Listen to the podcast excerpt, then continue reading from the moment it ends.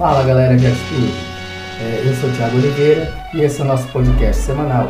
É, caso você queira sugerir pauta, dar a sua opinião ou até mesmo tirar alguma dúvida, você pode fazer através do e-mail thiagojurídico7@gmail.com ou pelo Facebook Thiago Oliveira e também pelo Instagram arroba Thiago Jurídico 7.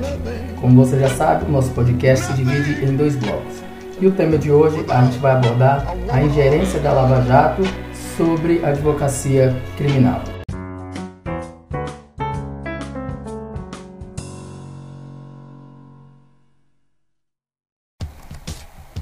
Então, é, quando a gente vai falar sobre a Lava Jato, a gente tem muito assunto, porque a Lava Jato ela foi muito rica, ela produziu é, durante esses quase 7, 8 anos de, de Lava Jato que nós temos aí, é, muito conteúdo. Então, assim, a gente tem muita coisa para falar sobre a Lava Jato. Mas o que eu quero falar, né, especialmente é, nesse ano, né, nesse final de ano agora que nós estamos aí, faltando aí três meses para acabar o ano praticamente, é justamente sobre a Lava Jato Rio. A gente já sabe que a Lava Jato de Curitiba, ela teve um, um desmonte, né? É, alguns procuradores é, se aposentaram, outros saíram da força-tarefa e então o que a gente hoje tem em destaque é a força é, a força-tarefa do Rio de Janeiro, a Lava Jato do Rio de Janeiro, tendo como principal é, personagem o, mini, o juiz Marcelo Bretas, já estou até chamando de ministro, o juiz Marcelo Bretas. É, o que está acontecendo lá no Rio de Janeiro? Primeiro a gente tem que observar que foram decretadas várias operações, várias pessoas foram presas, é, foram deflagradas é, várias etapas da Lava Jato. Mas agora está acontecendo um, uma, uma ação né, dentro da Lava Jato que, é, que ela está indo, é, como se diz, tentando criminalizar alguns escritórios de advocacia no Brasil. E aí ela pegou os principais, ou alguns dos principais escritórios de direito criminal da, do Brasil, ali no Rio de Janeiro, e começou a investigar e dizer que eles estavam fazendo um, uma espécie de um, um cartel jurídico né, de escritórios e eles estavam ali então é, subornando, eles estavam tentando chantagear, eles estavam tentando, sabe, é, comprar algumas sentenças no STJ. Então, uma acusação que a Lava Jato está fazendo é, perante esses escritórios de advocacia, ela é muito grave. E então, o, que que acontece?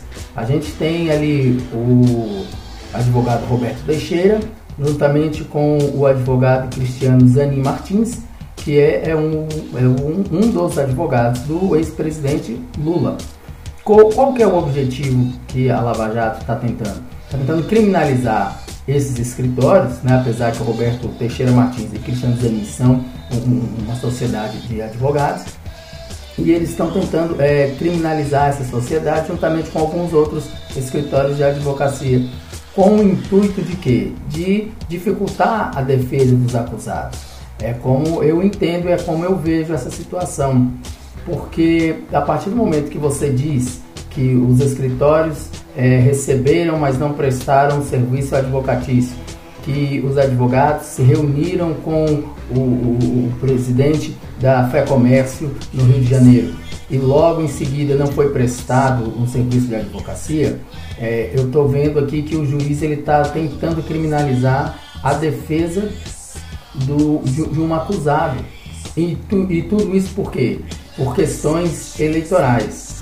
É, eu não quero entrar nesse, nesse viés político, não é minha intenção ficar aqui defendendo bandeira, defender cores, mas a gente tem que observar que neste momento o que está sendo atacado é a advocacia criminal. E aí independe se você é advogado é, partidário de esquerda ou se você é partidário de direita ou se você é de centro, se você é, é, é liberal, se você não é liberal. Ou seja, no momento, a classe dos advogados criminalistas ela está sendo atacada, as suas prerrogativas estão sendo violadas. E aí é que a gente chama a atenção para o que está acontecendo lá. No dia 1 de setembro de 2020, o juiz Marcelo Bretas decretou é, o bloqueio de aproximadamente 264 milhões de reais da, das contas do, do, do, escritório do Roberto Teixeira, justamente com o Cristiano Zanin. Ou seja, ele disse que esse dinheiro é fruto de honorários recebidos, mas de serviços não prestados. Veja a situação, como que ela é grave. O, o, o juiz ele está avançando sobre um escritório criminal, dizendo que o honorário que foi recebido, suposto honorário, porque o Cristiano Zanin deu uma entrevista dizendo que ele nem sequer tem esse valor né, né, né, na sua conta. Então, como poderia ser bloqueado esse valor se, se ele nem tem esse valor na sua conta? Então, você vê assim uma dificuldade que a advocacia criminal enfrenta para poder trabalhar. Porque quando você resolve é, enfrentar o, o, o, braço forte da justiça, quando você resolve enfrentar é, o, a, a, o, Estado juiz né, durante, durante uma defesa de um acusado, muitas coisas vão se levantar contra você. E uma dessas situações é justamente essa, é onde o juiz ele tem que ser totalmente imparcial, né? E ele agora toma um lado. E por que, que eu estou dizendo que o juiz toma um lado? Porque a gente observa que ele, tá, ele, ele acusa o, Cristiano Zanin, justamente com o Roberto Teixeira, de ser o cabeça de um esquema de advocacia, onde eles, onde eles dividem é, as, a, os grandes casos com os grandes escritórios, e ali eles arrecadam um percentual. Ora, se isso não é uma tentativa de criminalizar, se isso não é uma tentativa de dificultar a defesa, é, a, gente, a gente não sabe mais o que é. Porque aí você tenta tirar toda a credibilidade de um, de um advogado, você tenta tirar toda a credibilidade de um escritório de advocacia, né, para justamente dizer, olha, é, ao, ao, invés de ele te defender, ele que está cometendo o crime, é ele que está sendo o infrator. Então, a defesa dele acaba sendo uma defesa inócua, né, não serve. Aí é que a gente tem que começar a observar que se isso está acontecendo lá no Rio de Janeiro, se isso está acontecendo com um grande escritório de advocacia, com advogados de renome, pessoas que estão na mídia, pessoas que, que têm é, uma voz mais ativa, eu te pergunto, será que isso não pode se multiplicar? Será que isso não pode, sabe, se replicar para os demais é, é, advogados que estão espalhados no Brasil? Será que os juízes é, que estão ali em outros estados? Será que os juízes que estão em outras comarcas, observando o que está acontecendo no Rio de Janeiro, eles não podem então agora é, dificultar mais ainda a vida do advogado criminalista? Ou seja, será que eles não podem agora investir contra o advogado? Porque, veja, você ser advogado criminalista é uma dificuldade enorme, porque primeiro você tem que defender o seu cliente de uma acusação cujo o Ministério Público ele é patrocinado pelo Estado. E aí você se depara com o magistrado que também é patrocinado, ou seja, que também recebe pelo Estado, ou seja, você tem o Estado pagando duas vezes para tentar se achar uma solução, para tentar se achar o culpado ou se achar o inocente. O problema é que quando o juiz ele se associa à acusação, se torna muito mais difícil a defesa. Aí você tem, aí você tem dois contra um. Você tem um juiz imparcial e você tem uma defesa que ela não está se baseando nos fatos, mas sim em questões políticas, em questões que você vai observar lá na frente que são de, de, de interesse é, pessoal. E aí dificulta a advocacia. E aí é que é o problema. Porque enquanto você está ali brigando com os poderosos, brigando com quem tem é, é, mídia, é uma coisa. Mas quando você vai entrar no interior do Brasil, quando você vai entrar em outros estados e você vai tentar lutar, você vai ver que a sua luta ela é perdida. Porque você tem um juiz que ele se associa com o Ministério Público e logo de cara você já vê que o seu é, é assistido, que o seu cliente, ele pode ser condenado é, sendo inocente. Então, advogar hoje em dia está é, tá muito difícil na questão criminal e principalmente porque a Lava Jato ela está é, é, entrando no ramo da advocacia criminal e dizendo que praticamente que os advogados criminais é, eles são os infratores. E na verdade é totalmente diferente. O advogado criminalista, ele é a barreira, ele é aquela trincheira que o cliente, ou seja, que o acusado confia para não poder ser punido de forma excessiva pelo Estado e, e também para que ele possa provar a sua inocência. Então você não pode pegar um profissional que é, se preparou, que se graduou, que trabalhou, que tem experiência é, e de repente começar a dizer, olha, é, o honorário que ele recebe é um honorário fantasma, é um honorário de corrupção, é um honorário de lavagem de dinheiro. Isso não existe.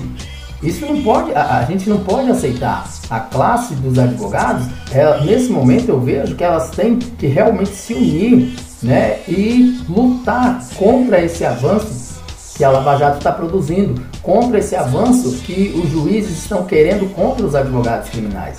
O que me, o que me chama a atenção é até agora é, eu não ver que os advogados, eu não ver que os grandes advogados é, estejam combatendo de forma é, veemente, de forma, sabe, a chamar a atenção da sociedade. Porque a sociedade, enquanto clama por justiça, enquanto clama por uma punição maior, ela não entende que ela é a principal vítima desse sistema. Porque hoje alguém pode estar na praça manifestando, pedindo justiça, pedindo pena de morte, pedindo prisão perpétua, pedindo redução da menoridade, mas amanhã ela pode ser a vítima do Estado, amanhã ela pode estar sendo acusada pelo Estado, e aí, é, ao invés de ela estar lá na praça gritando por, por aquelas situações de, de, rigor, ela vai estar agora no seu escritório pedindo que você, o, que você o auxilie, que você o ajude, que você o defenda. Então é necessário que a gente possa é, deixar os interesses de lado, os interesses partidários, os interesses pessoais e se unir com, numa, numa única causa que é justamente ter o, a, a, sua prerrogativa, a nossa prerrogativa respeitada, fazer cumprir a nossa prerrogativa. A gente não pode achar que é normal um juiz do Rio de Janeiro fazer é, o que está fazendo lá no escritório é, do Roberto Teixeira e do Cristiano Zanin. Eu não posso achar que é normal que o, o advogado Zanoni Júnior que foi um dos advogados do Adélio Bispo, ele, ele teve a sua prerrogativa é, é, é quebrada, ele teve o seu sigilo bancário, é, é bancário não, perdão, telefônico quebrado, ou seja, tudo isso para se achar quem é que estava patrocinando é, o, o, advogado, quem é que estava bancando os honorários do advogado em relação ao Adélio Bispo. Ora, se for assim, vai ficar difícil advogar principalmente na área criminal, porque agora a pessoa quer saber da onde vem o honorário, a pessoa quer saber quem contratou, a pessoa quer saber se o advogado é, é, é, ele faz parte daquele grupo criminoso, daquela organização criminosa. E aí, ou seja, a justiça ela não olha para o advogado criminal como um, um, um, um, auxiliar, como diz a Constituição, que ele é um auxiliar fundamental, ele é pedra também fundamental daquele triângulo. Então ela olha como se o advogado criminal, como se o criminalista fosse realmente o agente infrator. E essa concepção ela tem que ser mudada no Brasil. Né? Nos últimos anos, a gente viu aí uma, uma, uma mídia que ela tentou massacrar, ela tentou colocar é, de, de forma muito vil a advocacia criminal. Quando ela colocava os vídeos para a população assistir e via o ex-juiz ex Sérgio Moro é, falando de forma ríspida, falando de forma grossa, mal educada com o advogado, para o público leigo, aquilo ali era um espetáculo, aquilo ali era o juiz se impondo na presença do advogado. Mas para nós que entendemos, a gente sabe que, que aquilo ali nada se passava mais do que um teatro, porque o juiz ele não pode tratar o advogado daquela forma. O nosso estatuto diz que a gente tem que tratar o, o, o magistrado, o Ministério Público de forma urbana, ou seja, com educação. Né? Dessa forma, a gente não existe uma hierarquia, não tem hierarquia onde o juiz é maior, depois vem o Ministério Público e vem um advogado. Não. Todos nós nos tratamos de forma respeitosa, mas não havendo hierarquia. Só que a mídia manipula. E quando a mídia manipula, quando a mídia ela transforma a advocacia criminal numa advocacia é, onde as pessoas acham que o advogado ele é sempre aquele, aquela pessoa com a lábia, ela é sempre aquela pessoa que acha brechas na lei, aquilo ali nos prejudica, aquilo ali é, atrapalha o nosso serviço. E quando você tem uma lava-jato lá no Rio de Janeiro, com o juiz Marcelo Bretas fazendo essa situação, fazendo esse tipo de trabalho, aquilo ali também nos prejudica é, de forma indireta. É, não, são todos, não são todos os advogados criminalistas que estão envolvidos nessa causa, não são todos os, os, os escritórios que estão envolvidos nessa causa. Mas quando é, você vai ver que os outros juízes podem se basear, podem se espelhar no que está acontecendo, aquilo ali acaba refletindo para nós, aquilo ali acaba caindo é, para a gente. Então é necessário que a gente observe com muita cautela, é, é necessário que a gente possa repudiar, é necessário que você que esteja me escutando, é, aí no seu município, aí no seu estado, no seu escritório, é necessário que você possa se indignar, é necessário que você possa se revoltar, é preciso que você é, chame a atenção da sociedade, porque a gente precisa voltar para um estado é, realmente é, de, de, de, separações de poderes, como dizia o Barão Montessier, o Barão de Montessier, é necessário que a gente tenha realmente uma separação de poderes, que o judiciário seja independente, que o legislativo seja independente, que o executivo seja independente, que haja uma harmonia, mas que a gente não tenha interesses, que eu não tenha um juiz que é, eu desconheço alguém em função, eu desconheço ainda alguém exercendo cargo, né, que vai receber um presidente da República no aeroporto, sabendo que o presidente é, tem interesses políticos naquela região, naquele estado, e aí esse juiz ele está ligado praticamente diretamente à maioria das ações que envolvem o interesse político do presidente da República. Então, assim, é muito difícil você confiar nessa justiça, é muito difícil você confiar no juízo que está sendo proferido ali naquele momento, porque quem, quem vai me garantir, quem vai garantir é, para o meu é, assistido, para o meu cliente, que aquela decisão ela não está sendo motivada por uma decisão política, por um interesse lá na frente, seja ele por um cargo de ministro do STF, seja ele é, questões eleitoreiras é, para governador, ou, ou seja, quem, quem me garante que o magistrado não está usando a caneta em benefício próprio?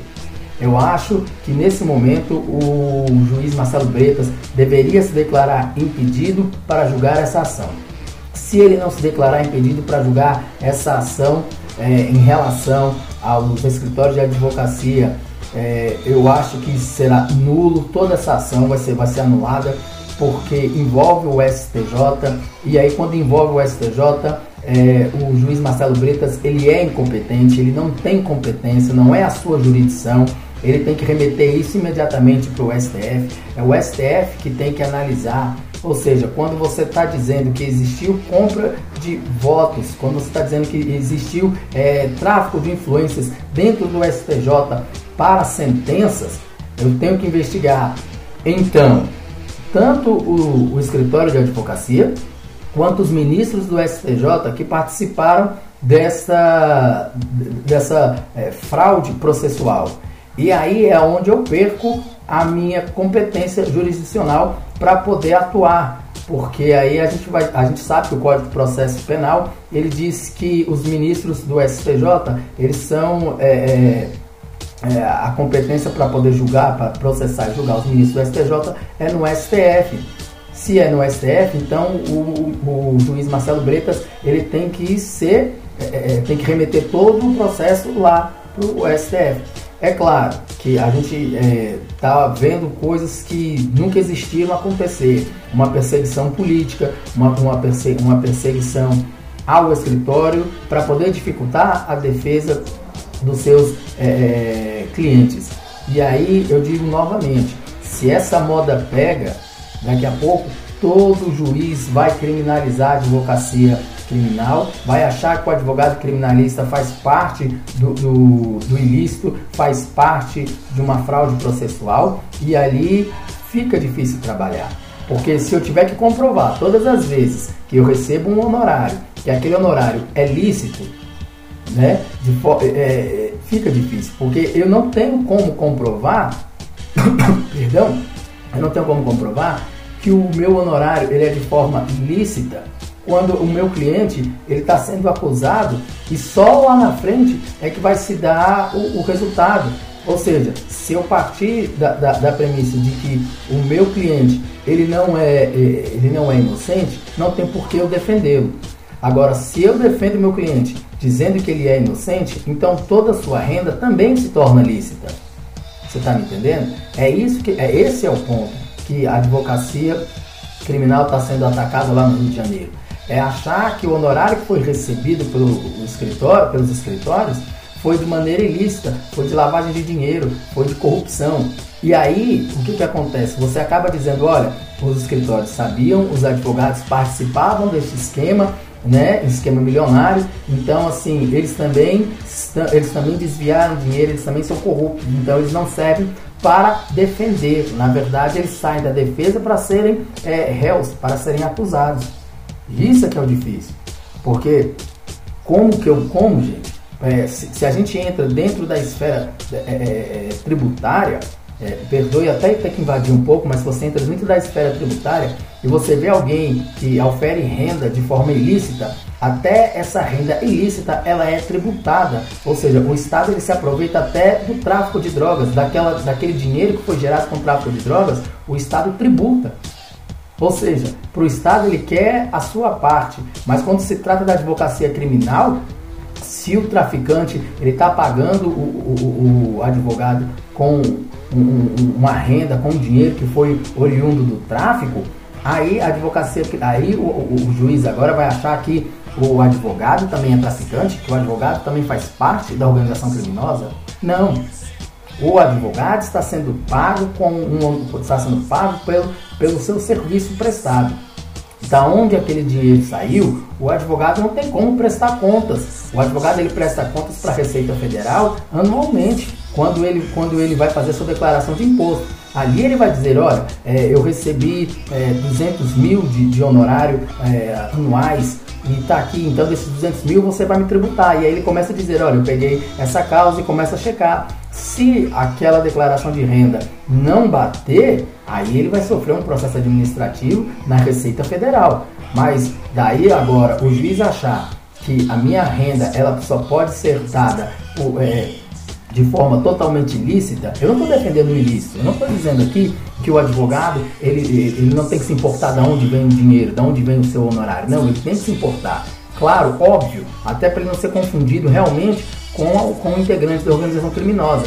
Mas o que eu estou querendo dizer é o seguinte: é que eu não posso é, ficar toda hora tendo que demonstrar para a justiça, tendo que demonstrar para o juiz é, que eu, advogado criminalista, cobrei um honorário X e que quem está me pagando está me pagando com dinheiro que, que não é, é de, de, ilícito. Eu não sei, eu não estou ali para investigar, eu não sou investigador.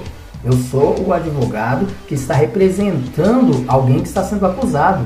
Cabe o Ministério Público, que é o acusador, a ele fazer a investigação, cabe ao Ministério Público a ele provar que aquela renda ela é ilícita, que, é, que ela foi, que ela foi é, ganha de maneira totalmente ilícita e aí sim punir, né? Se for o caso, oferecendo a denúncia e aí o juiz entendendo nesse caso sentenciando de forma a penalizar, mas a penalizar o acusado, a penalizar o réu e não o advogado e não o escritório de advocacia, porque isso não pode ser feito de maneira que se prejudica totalmente a advocacia criminal no Brasil. É, também eu queria chamar a atenção aqui, é, eu ainda não vi manifestações é, da Ordem dos Advogados, principalmente é, do presidente é, da, da Ordem dos Advogados Nacional. Eu ainda não vi uma manifestação sobre o que está acontecendo. É, a, a prerrogativa do advogado, ela, ela, tem que ser respeitada. Então, assim, ela tem que ser cumprida, ela tem que ser, tem que fazer valer essa prerrogativa. Não somente é, é para o juiz, mas, pro, mas na presença ali do delegado, na delegacia, os agentes de polícia. Você veja como que é difícil para um advogado criminal trabalhar.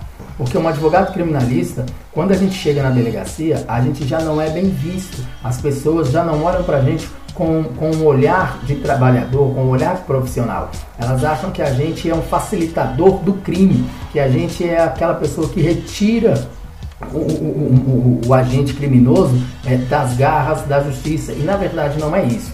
O advogado criminalista, ele é, ele é o auxiliar da justiça. Ele praticamente, eu comparo ele como o verdadeiro fiscal da lei. E por que, que eu comparo ele como o verdadeiro fiscal da lei?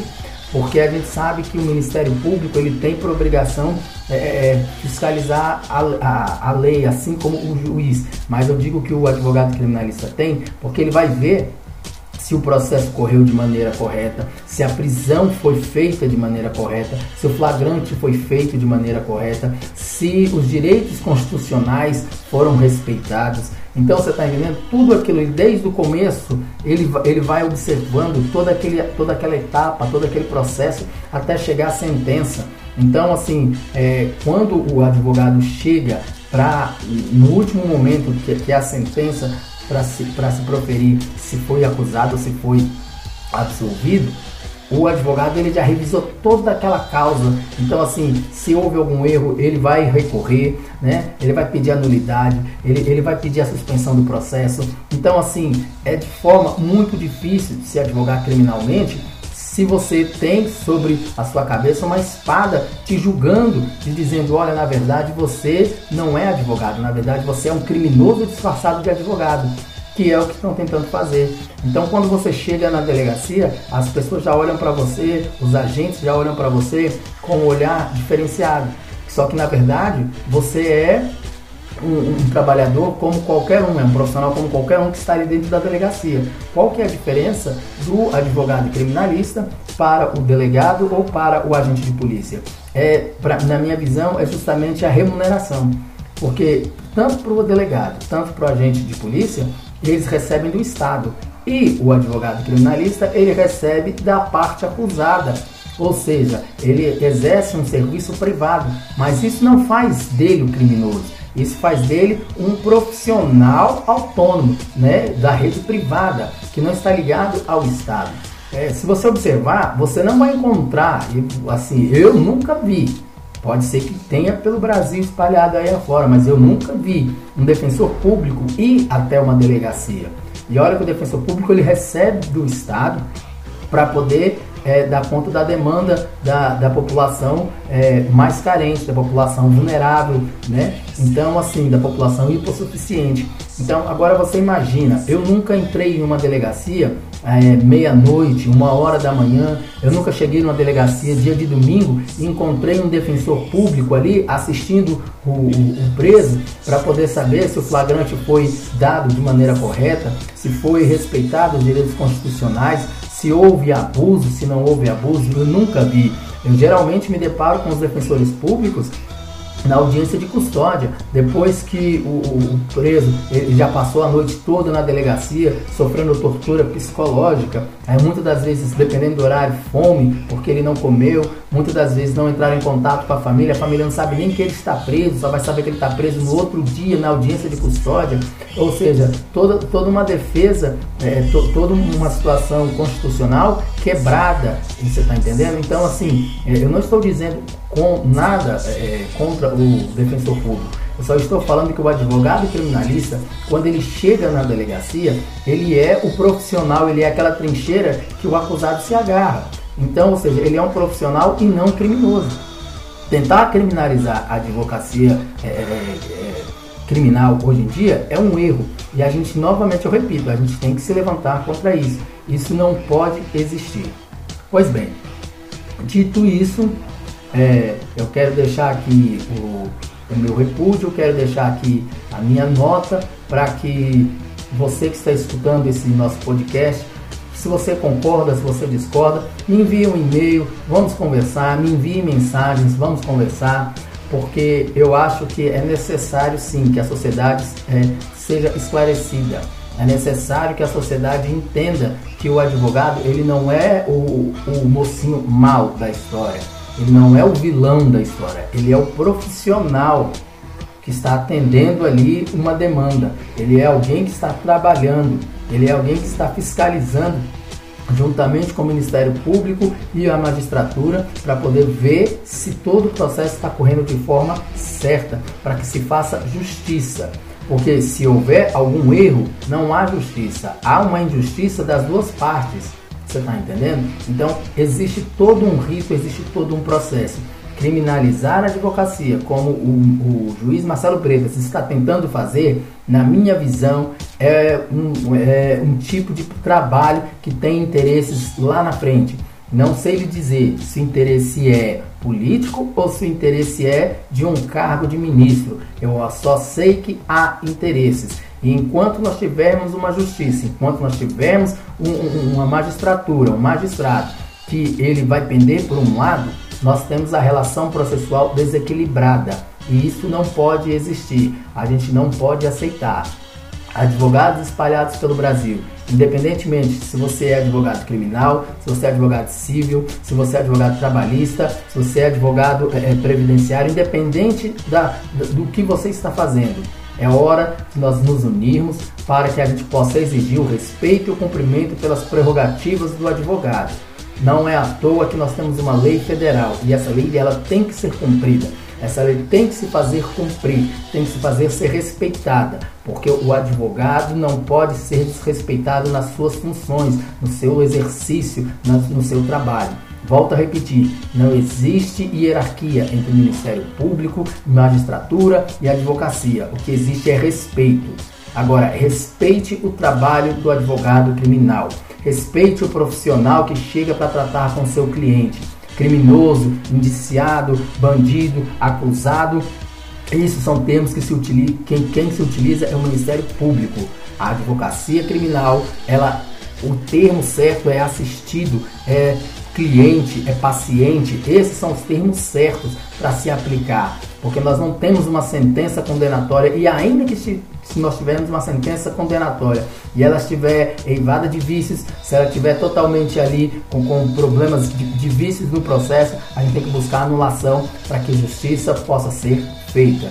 Então é isso que eu tenho para dizer com você essa semana. Se você gostou desse nosso podcast semanal, eu peço a você que me apoie é, contribuindo. Se você quiser patrocinar este podcast, é, você pode me seguir aí no Spotify, você pode me seguir nas principais plataformas de streaming, aonde você pode contribuir também para que a gente possa estar tá aqui é, adquirindo mais materiais, para que a gente possa trazer o melhor conteúdo e melhor informações. Eu te agradeço e se você também quiser me acompanhar no YouTube, o nosso canal é fundamental é ter atitude.